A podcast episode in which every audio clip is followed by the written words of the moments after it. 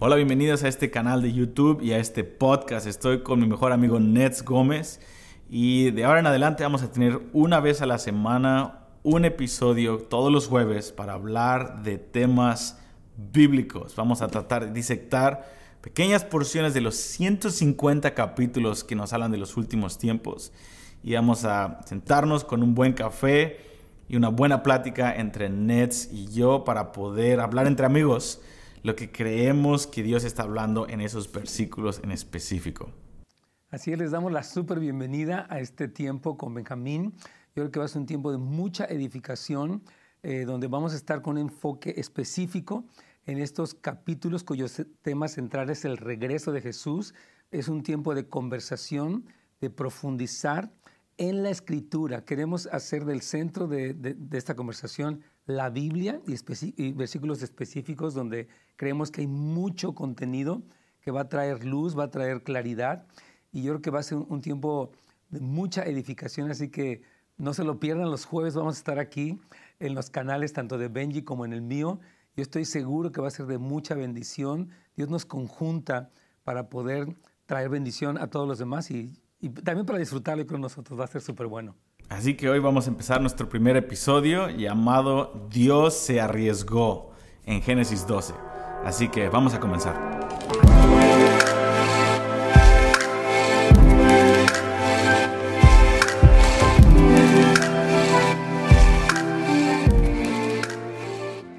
Bueno, pues aquí estamos en este ah, eh, pues, eh, podcast que estamos teniendo con Benji. La verdad estamos muy emocionados por la oportunidad de platicar como amigos frente a todos los amigos que tenemos en las diferentes redes donde nos ven y nos escuchan. Y queremos traer pues, esta conversación de amigos donde podemos un poco atraer lo que estamos recibiendo para enriquecernos mutuamente y obviamente enriquecer pues, a todos los amigos, hermanos, iglesias que están también cerca de nosotros en los diferentes canales. Así que aquí vamos y hoy vamos a hablar acerca de Génesis capítulo 12 queremos dar, eh, empezar hablando del principio. Obviamente, bueno, Génesis 1 y 2 y 3 habla de, la creación y ahí está el protoevangelio, que es cuando el Señor da, esta promesa, cuando después de la caída, que viene esta, esta promesa, pero después vemos eh, este primer pacto, o, este pacto, no tanto el primero, yo creo que este pacto que tiene un profundo significado y que de hecho es como el cimiento de todo lo que se va a ver posteriormente hasta el regreso de Jesús. Sí, Génesis 12 eh, para mí es, es como el... Eh, Dios pone el plan a trabajar de redención porque los primeros 11 capítulos de Génesis tienes tienes lo, mejor de Dios y lo peor del hombre encapsulado, porque tienes, tenemos la caída del hombre y después el intento del hombre una y otra vez, aún antes de que hubiera un pueblo de Dios, que hubiera, siempre hubo un remanente, pero tenemos al pueblo, eh, eh, perdón, a, los humanos tratando, tratando de llegar a la marca, de volver a tener comunión con Dios, y, y aún sin que hubiera ley, la ley moral dentro del hombre, corrompida por Satanás cae una y otra y la familia es la que se ve más afectada siempre, lo cual es muy fuerte para mí porque cada vez que Satanás ataca la creación, destruye a las familias, las divide, pone a padres contra hijos, hijos contra padres, es la disfunción familiar donde te dice más o menos en dónde está la comunión del hombre con Dios. Y el peor de los casos es termina el diluvio y después del diluvio viene una vez más la corrupción completa. Se salvan ocho personas, pero esas ocho personas se corrompen luego, luego. Y, y sí, es Génesis 2 es cuando Dios le empieza a decir, ok, Abraham, aquí es donde entra mi plan. Necesito un pueblo, necesito eh, eh, predicarte el Evangelio, cuál es mi plan desde el principio. Y es, eh, alguien una vez dijo, para entender la historia del Evangelio necesitas entender la falla de los primeros 11 capítulos. Y después el Evangelio es predicado por completo, después del protoevangelio que decías Génesis 3. Génesis 12 dice, ok, el, diluvio no funcionó, eh, Noé, la familia de Noé no funcionó, aunque haya un borrón y cuenta nueva una y otra vez, necesito entrar a otro nivel a, rescatar al hombre. Ya no nada más voy a matar a gigantes y destruir a los pecadores. Siempre que haya hombres va a haber la misma falla. Vamos a, les va a tomar mil años para destruir una y otra vez. Fue a los mil años. Eh, entonces Dios tiene que entrar con su plan de redención completo y dice, no solamente quiero una familia, quiero al mundo. Y la manera en la que lo voy a hacer es tengo que traer a alguien a través de un pueblo para salvarlos de su propia corrupción. Entonces, ese, es Génesis 12, ¿no? Cuando entramos. Totalmente. Yo creo que es como la historia del constante fracaso del hombre y el constante ah, Dios buscando y trayendo redención, ¿no? Cuando hay el primer fracaso de Adán y Eva, la promesa de Dios. Después viene, como dices, el fracaso con Noé y el pacto de Dios con Noé. Después viene eh, la crisis de Génesis 11, cuando hay esta torre de que van a llegar al cielo y todo este, para hacerse un nombre. Y después Dios otra vez, en su búsqueda amorosa, habla de, este plan, como dices. Y, me encanta porque es esta historia de, la pasión de Dios por nosotros y de nuestra constante rebeldía y caída, pero como este amor implacable de Dios que tiene un plan glorioso y como lo dices, ¿no? que eh, Él empieza a narrar el Evangelio y, estas palabras de Génesis 12 del 1 al 3, estos tres versículos son como, o sea, el, el despliegue del plan glorioso de Dios para todos nosotros, porque incluye a todas las naciones, incluye a todas las familias de la tierra, o sea, tiene una trascendencia y un impacto y como una amplitud impresionante, como para entender por qué lo que sigue sucediendo a lo largo de la historia tiene una secuencia, tiene una coherencia, tiene un propósito. increíble. Sí. Uh, ¿Qué te parece si leemos los primeros tres versículos para entrar?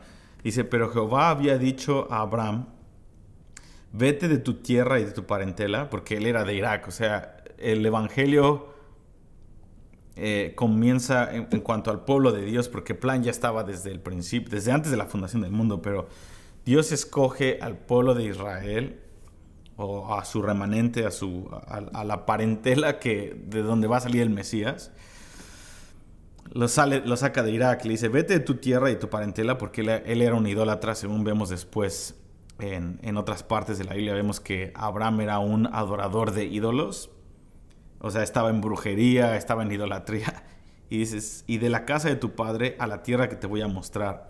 Y haré de ti una nación grande y te bendeciré y, engrandeceré tu nombre y serás bendición. Bendeciré a los que te bendicen y a los que te maldicen maldeciré y serán benditas en ti todas las familias de la tierra. O sea, en pocas palabras está diciendo, yo voy por el mundo. Yo estoy, eh, y muchos toman esto como que, ok, el pueblo de Israel es el pueblo de Dios y después Dios eh, arrasó con todo el mundo. Fuimos como que la segunda opción de Dios o ya que el pueblo de Israel rechazó a Dios, entonces él se va con los gentiles. E, eso es completamente erróneo. Él dice, yo quiero utilizarte como un vehículo, pero yo estoy buscando a los mexicas, a los aztecas, estoy a los totonacas, a los bárbaros, estoy yendo por... Yo quiero todo el mundo. Yo quiero todo el mundo, pero necesito a alguien que es un gentil, que es parte de todo el mundo, o sea, de Irak, y quiero, eh, quiero consagrarte, quiero santificarte para que te vuelvas una nación santa, pero nunca, nunca está diciendo voy a ser una raza especial que tiene más, lo que sea, no, es, de hecho, después les dice, de hecho yo escogí al más débil, yo escogí a los más testarudos, porque al final de cuenta esta historia de Génesis 12 se trata de exaltar a Dios, no a una raza, ni a la elección de Dios, sino el corazón de Dios de alcanzar al mundo a través de uno que era parte del mundo, que es Abraham. Sí, está, está tremendo. Es que vemos, por ejemplo, es interesante, ¿no? Que la iniciativa en todo este plan obviamente viene de Dios, porque Abraham está completamente desapercibido en su mundo de idolatría, de brujería, como dices, de pecado. Y Dios lo llama a salir de ese lugar, prácticamente a morir a sí mismo, para darle una tierra que le va a mostrar. Y vemos ahí ya que, el Señor empieza a, este, pues, a introducir lo que sería la tierra de Israel, en un sentido, la nación, obviamente, el nombre y el renombre que le va a dar a Abraham para hacer bendición. Y me encanta porque Dios elige a Israel, como dices, precisamente por lo insignificante, por lo débil, por lo testarudo, para mostrar en ellos su misericordia. Y la meta es que sean de bendición.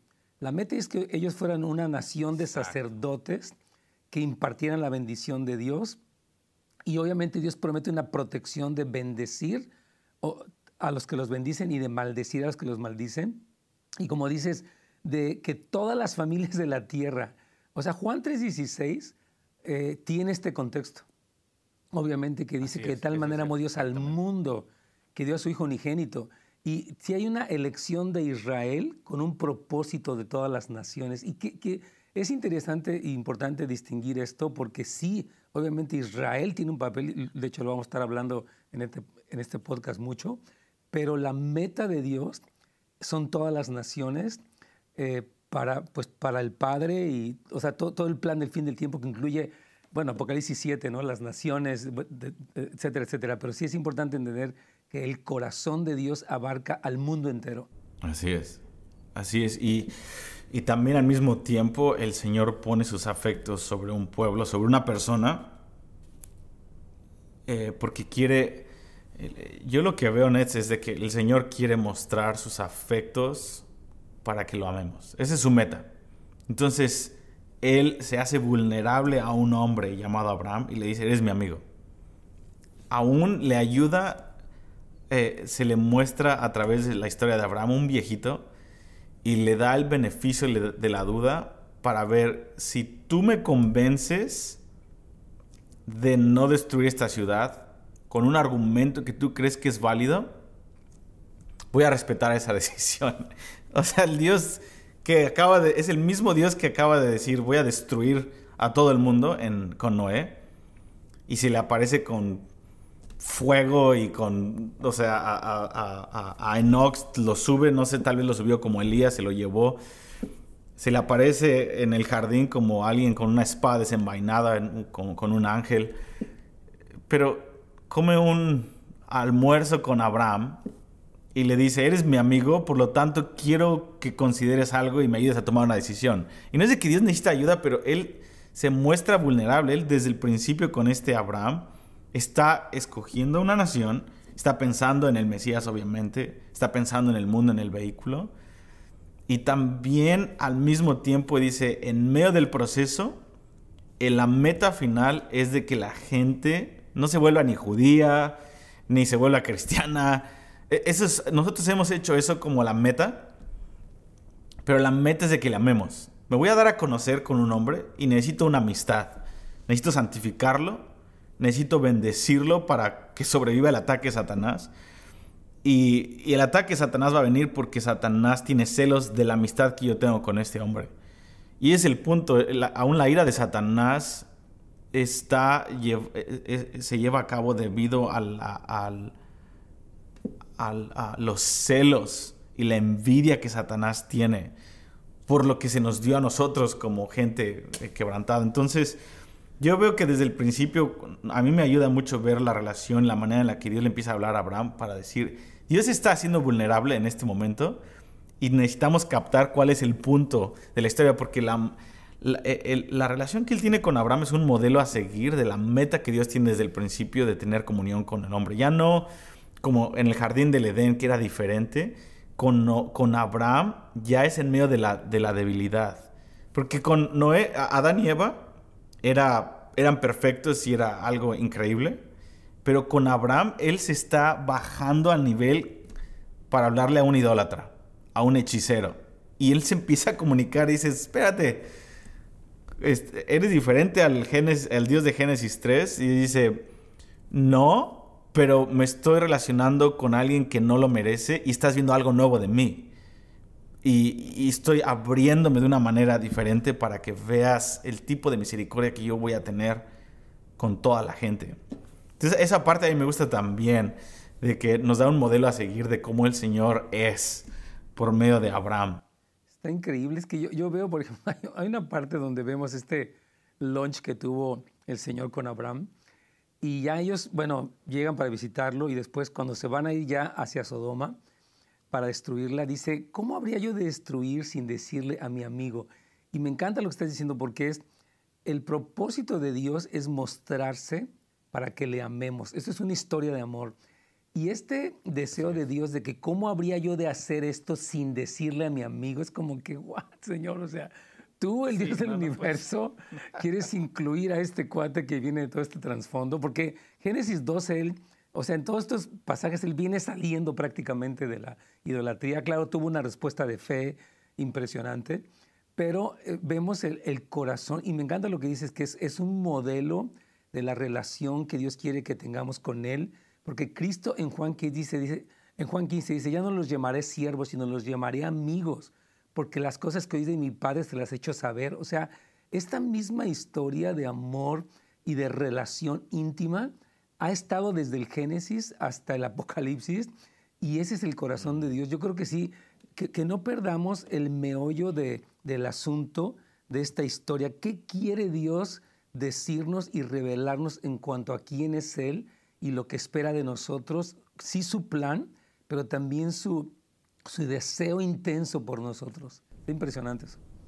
Así es, no, 100%. Y, yo creo que eh, la relación, como dices ahorita, se, se, mete con Abraham en una relación que, Dios está tomando una aventura, está jugándose su vida, en ese, literalmente, y está poniendo su nombre en la balanza. Él no tiene otro nombre. No tiene otra reputación. Él dice, voy a ir con este cuate. Y para mí esto me toca mucho porque ahorita estamos viendo, hay un énfasis en la iglesia y con mucha razón de los Gen o generación Z.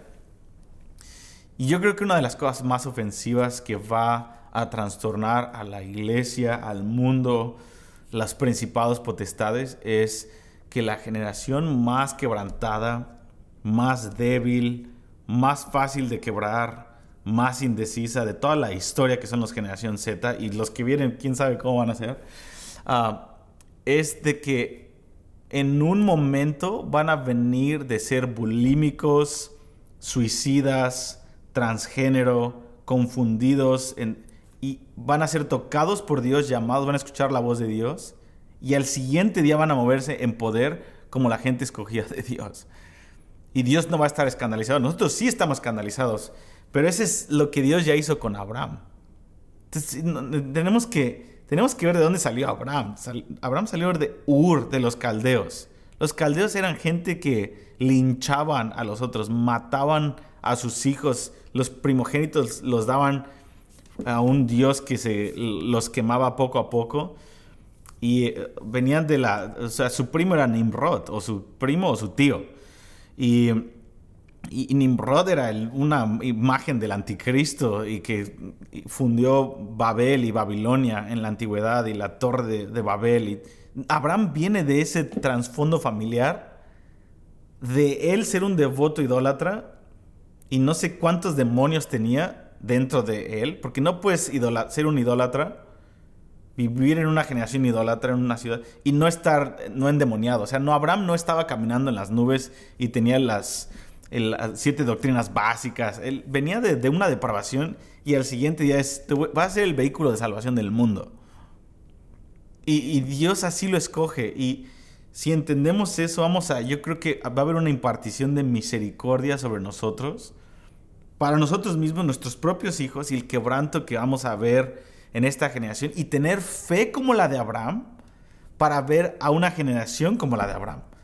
Es la fe de Abraham, no nada más es, oh, nuestro padre Abraham, no tener fe como Abraham, que le creyó a Dios, es le creyó a Dios de que él iba a ser el vehículo de salvación cuando él era un depravado. Entonces la fe de Abraham es creerle a Dios de que Dios se quiere exaltar en nuestra debilidad.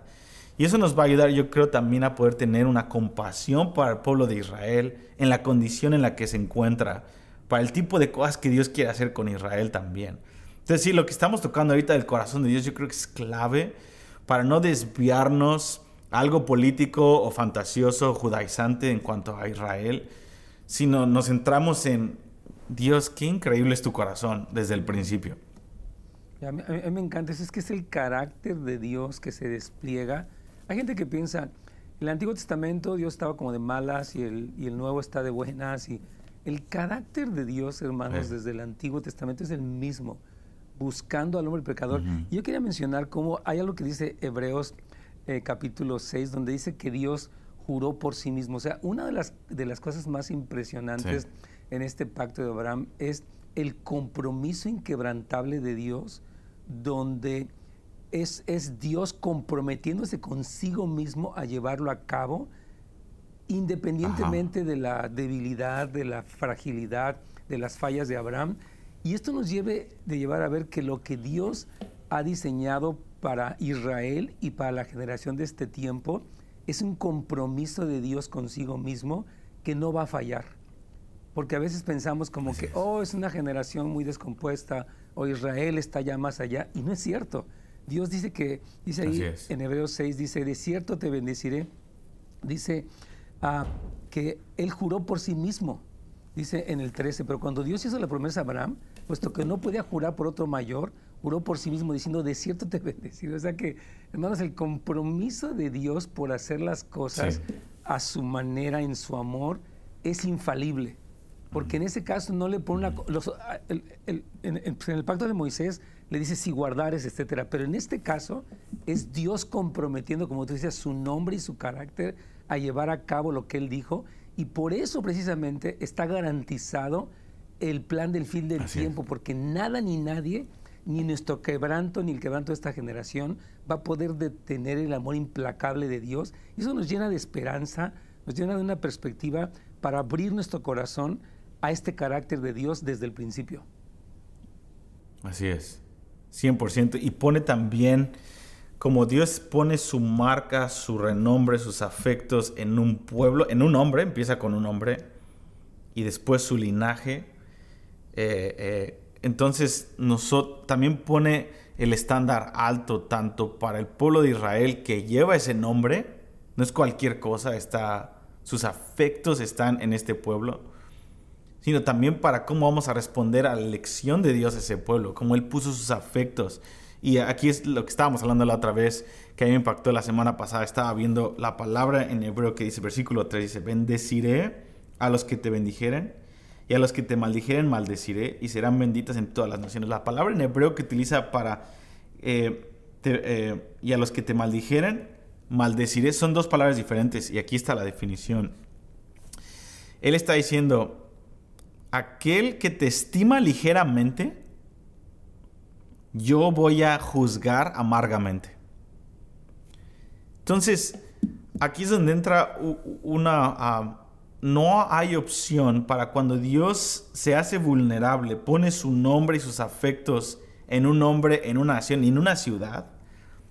No hay un término neutral y no hay una posición neutral a esa elección para los demás que no fueron elegidos como el vehículo, sino como los que van a recibir los beneficios de la elección de Dios. Eh, eh, eh, él dice, no, el que te estime a ti, Abraham, personalmente, le pasó al, al, rey de Egipto, él aprendió de eso, el que te estime a ti ligeramente o el que sea indiferente con la, los afectos que yo puse hacia ti y cómo puse todo mi nombre en la balanza y mi reputación en ti, el que sea indiferente a eso y ligeramente tome como, ah, bueno, es opcional, o sí, Israel, pues yo tengo mi propia opinión, y no te estime como yo te estimo a ti, entonces yo voy a juzgar o maldecir amargamente.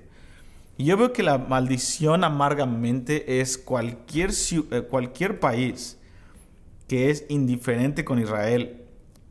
Parte del juicio amargo es de que terminan en una mente corporativa de Romanos 1, que Dios los entrega a una conciencia quemada y terminan haciendo un holocausto, como Alemania en 1933 a 1945, que terminaron con estas leyes de Nuremberg y empezaron a poner 400 sanciones a los judíos. Se echaron para atrás tantito por las, la opinión pública de las, de las Olimpiadas en el 1936, pero después de eso, del 36 al 39, Hitler fue con todo y empezó el holocausto, obviamente, y después la solución final ah, en 1941. Eh, hasta que terminaron con el, el holocausto en 1945. Eso es para mí un ejemplo de que una nación que fue indiferente y trató ligeramente la elección de Dios hacia Israel, están rechazando a Dios, es tomar a la ligera a Dios, por lo tanto terminas en una mente reprobada y eres juzgado eh, al ser entregado a una mente reprobada en donde satanizas o eh, utilizas al pueblo de Israel como el chivo expiatorio de todos los problemas de tu sociedad. Eso es lo que yo puedo ver. Y obviamente hay diferentes niveles de la maldición que podemos hablar de eso. Pero yo puedo, para mí cuando yo descubrí esto, Nets, de que es una indiferencia en vez de, oh, los que te maldijeren. Pocas son las personas que maldicen a Israel abiertamente, pero empieza con una indiferencia y termina con un juicio de Dios de una mente reprobada. Porque no estamos hablando de un pueblo especial, sino de, de los afectos que Dios puso en este pueblo. Es que siempre hemos visto que la soberanía de Dios ofende el humanismo en el hombre. O sea, ¿por qué Dios elige a alguien? Porque quiere. Porque es Dios. Y eso somete a prueba nuestro deseo de decir, Dios no puede hacerlo así. Es como que el hombre se quiere, o sea, lo que dice Romanos 1, ¿no? Que profesaron ser sabios, se hicieron necios, se envanecieron en sus propios razonamientos, y entonces Dios los entregó, lo que tú dices, a una mente reprobada. Entonces, la elección de Dios por Israel está probando nuestro corazón y demostrando la autoridad de Dios. Y al final de cuentas lo que dices, ¿no? Que el, resultado de eso es, una, es un juicio de perversión y de destrucción, por lo tanto. Entonces yo creo que en esta elección Israel, y lo vamos a ir viendo en los siguientes podcasts, ¿no? Como Dios tiene un propósito inquebrantable y es su corazón. Y como tú dices, es, Dios está mostrando quién es, su profundo amor, y lo que Él espera es una respuesta de amor y no de indiferencia, no de que, ok, pues ni modo, sino una respuesta donde podemos abrazar las elecciones de Dios, el plan de Dios y rendirnos a Él y de hecho ser parte de ese plan que Dios quiere cumplir en el que nos está incluyendo. Así como incluyó a Abraham, que era un idólatra, estamos ustedes y yo, hermanos, que venimos, todos que venimos de un quebranto tremendo, luchando con nuestra propia debilidad, y Dios nos incluye en su plan. Y yo creo que el punto es seguir ensanchando nuestro corazón y recibiendo el entendimiento para que seamos parte activa de eso que Dios quiere hacer. Así es. Así es, y no vamos a terminar. No somos, no somos mejor que cualquiera que ha oprimido a Israel a través de la historia. Porque ese es algo satánico. El antisemitismo es algo satánico y no tiene que ver con razas, tiene que ver con rechazar la elección de Dios y ser indiferente. Y ah, como decías, esa es la caída de Satanás, es, eh, es odiar la elección de Dios porque yo no fui el protagonista de esta historia. Por lo tanto, rechazo para yo exaltarme a mí mismo, que es toda la historia del hombre. Pero estas son cosas que vamos a, a, ver en este, en este podcast que queremos hacer, Nets y yo, tú y yo, Nets, que hemos tratado y tratado y ahora sí ya nos comprometimos frente al Señor en nuestra amistad vamos a todos los jueves a soltar este podcast y vamos a hablar, tal vez en los comentarios ustedes pueden decirnos cuáles son algunos versículos que quieren que examinemos, pero lo que queremos hacer, nuestra premisa es esto. Es, hay 150 capítulos o más que vamos a ir descubriendo que nos hablan del corazón de Dios para culminar la historia. El Evangelio se trata de cambiar la historia, pero hay una parte específica de todos los 66 libros de la Biblia que se enfocan en culminar la historia. Y culminar la historia está en el corazón de Dios. Culminar la historia quiere decir que al final Él tiene un pueblo que le ama, Satanás es derrotado, Él tiene un pueblo que le odia y que es definido o, me amas o me odias, o amas al mundo o me amas a mí. Y, y Dios va a tener lo que Él merece, que es un todo porque Él lo dio todo en la cruz. Entonces, queremos examinar a profundidad algunos versículos y dejar que el Espíritu Santo hable a través de una amistad como la mía y de Nets, porque siempre hay algo que no, ninguno de, los temas que vamos a hablar va a estar planeado, solamente el título y vamos a venir a discutirlo como lo discutiríamos Nets y yo mientras comemos un sushi. Y lo hemos hecho miles de veces, él y yo, muchos versículos, pero esta vez dijimos, ¿por qué no ponemos esto frente a una cámara? Y vemos lo que el Señor quiere hacer. Eh, y, si nadie es edificado, aunque sea Nets y yo vamos a salir edificados aquí y, y, los que están detrás de cámaras también. Pero eso es más o menos lo que queremos hacer. Eh, yo tengo una escuela llamada Casas de Oración. Tú tienes una escuela también, Nets. ¿Cómo se llama la escuela? Academia Volviendo los Corazones. Sí, y aparte tienes Houses of Light en YouTube, tienes Ustedes están estudiando los 150 capítulos. Todos tenemos nuestros propios eh, avenidas de hablar de esto a profundidad, pero queríamos tener eh, una, eh, una expresión de dos amigos hablando de esto y aislando un, uno o dos versículos a la vez para poder profundizarlo en una conversación. Sí, yo, estoy muy, muy emocionado por, por, esa, por este tiempo juntos. Y la verdad, yo creo que sí, Necesitamos la Biblia, hermanos. Necesitamos la Biblia hablada, meditada en el contexto para estar bien fundamentados ante tanto rollo y tanta confusión y tantas ideas. Y a mí me, encanta. Dios nos dio hace mucho tiempo a Benji y a mí una, un sueño profético de, de los dos bueyes, te has de acordar de esa parte que Dios nos dio, que Dios nos iba a usar juntos para quemar las estructuras religiosas no entendíamos muy bien y todavía seguimos entendiendo qué significa eso, pero sí sentimos que Dios nos dio esta conexión de amigos que es prácticamente todas las semanas platicamos un buen rato de cosas personales de la familia.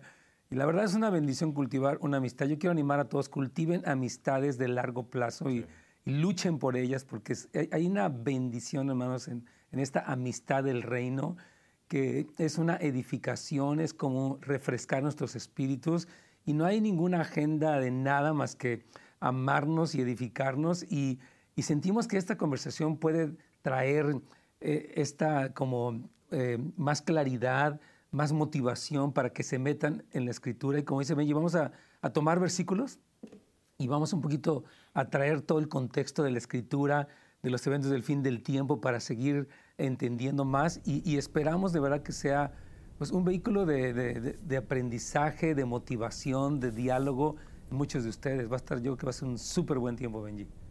Sí, sí, y este, y este ah, sueño que, que tuvimos fue que éramos dos bueyes en una yunta con Jesús. Íbamos, íbamos jalando juntos, uno, uno más viejo y otro más joven. Y yo, yo digo que ha funcionado porque quemar estructuras religiosas, yo digo que ha funcionado porque las ha quemado en nuestra vida. Primordialmente, yo creo que fue más para nosotros. Y no estamos pensando estructuras allá afuera, sino eh, cuando corres con un amigo y la palabra y Jesús es el centro, eh, puedes rendir cuentas en una amistad no jerárquica, sino una amistad en donde el Señor es el testigo. Y cuando yo estoy alucinando, Nets me dice, Benji, no que decirte la verdad de cómo te viste o lo que dijiste. Entonces, como que, oh, es un. E, es, e, nos, nos, centra y corremos juntos. Yo hago lo mismo con Nets.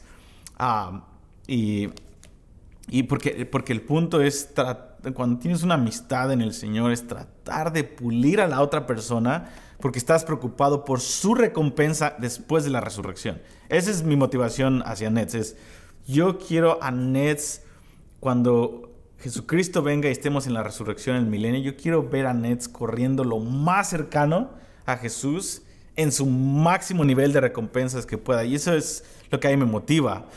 Eh, y eso es, yo, sé que es lo que Él lo motiva a mí, a, sembrar en mi vida, en, en mi familia.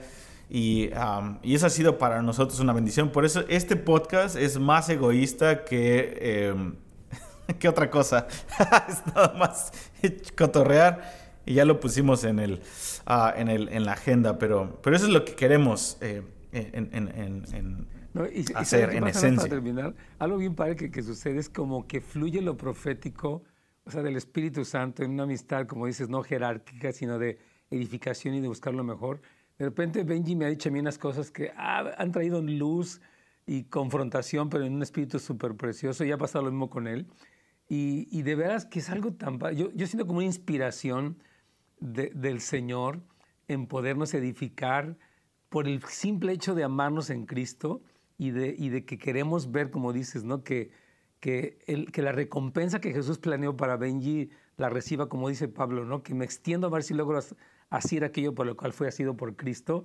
Y esa es, esa es nuestra meta y siento que ha sido ya una amistad de casi 14 años o más, yo creo, que ha sido súper padrísima y que, y que el, algo del reino se manifiesta, ¿no? En ese, como dice, miren los hermanos juntos en armonía y Dios envía algo especial. Y queremos compartir esto que Dios está enviando cuando estamos juntos con los demás ah, eh, amigos también. Así que estamos emocionados, Super B. Sí, súper.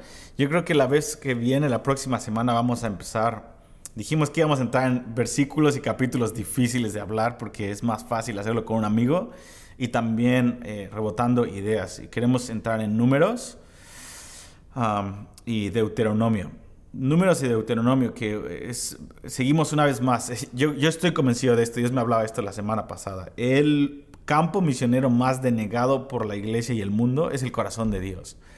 Y queremos entrar en el corazón de Dios y queremos, yo creo que en esas partes de números y Deuteronomio, bueno, Dios una vez más desplegó sus emociones y dijo, esto es lo que quiero darles porque este es quien soy yo, pero también mi severidad es debido al nivel de celo que tengo por esta relación. Y, si entendemos eso, podemos entender los juicios de Dios fácilmente. Eh, que vienen de un corazón apasionado y, tal vez eso es lo que vamos a ver, pero no sé, tal vez Dios habla otras cosas y traemos otra cosa. yo, a Que, que, temas difíciles, Benji, va a ser padre porque no todo, o sea, obviamente no entendemos todo, es obvio, pero sí podemos tener como una reflexión de algunas cosas que conectan. Por qué Dios actúa así, qué hay detrás de eso, de la, como dice Pablo, mira pues la bondad y la severidad de Dios, las dos pues vienen de su corazón de amor, y como tú dices, de su, de su pasión por la relación, y Él es el mismo, de ayer y hoy por los siglos. Entonces va a ser, yo creo que muy bueno traer una reflexión de, de estas cosas y, y poder edificarnos mutuamente, la verdad. Así es. Nets, gracias por estar aquí. Este va a estar obviamente en tu canal, va a estar en mi canal. Y Nets Gómez, Benji Núñez, aquí estamos eh, con todo. Nos vemos la próxima semana, la misma hora, en los mismos canales. Y si quieres más información de los cursos que Nets tiene, en, tanto en Houses of Light, que es su iglesia local, que amamos, es increíble ahí en California, en Northridge, y también en su instituto, que él tiene varios, muchos cursos que te ayudan en otra parte pastoral más psicoanalítica, que ayudan a tus relaciones, que te ayudan a ser libre de la codependencia, de los traumas. Y eh, Nets es un experto en eso y tiene también cursos. Y si quieres saber más de casasdeoración.com, todo eso va a estar aquí abajo de tu pantalla.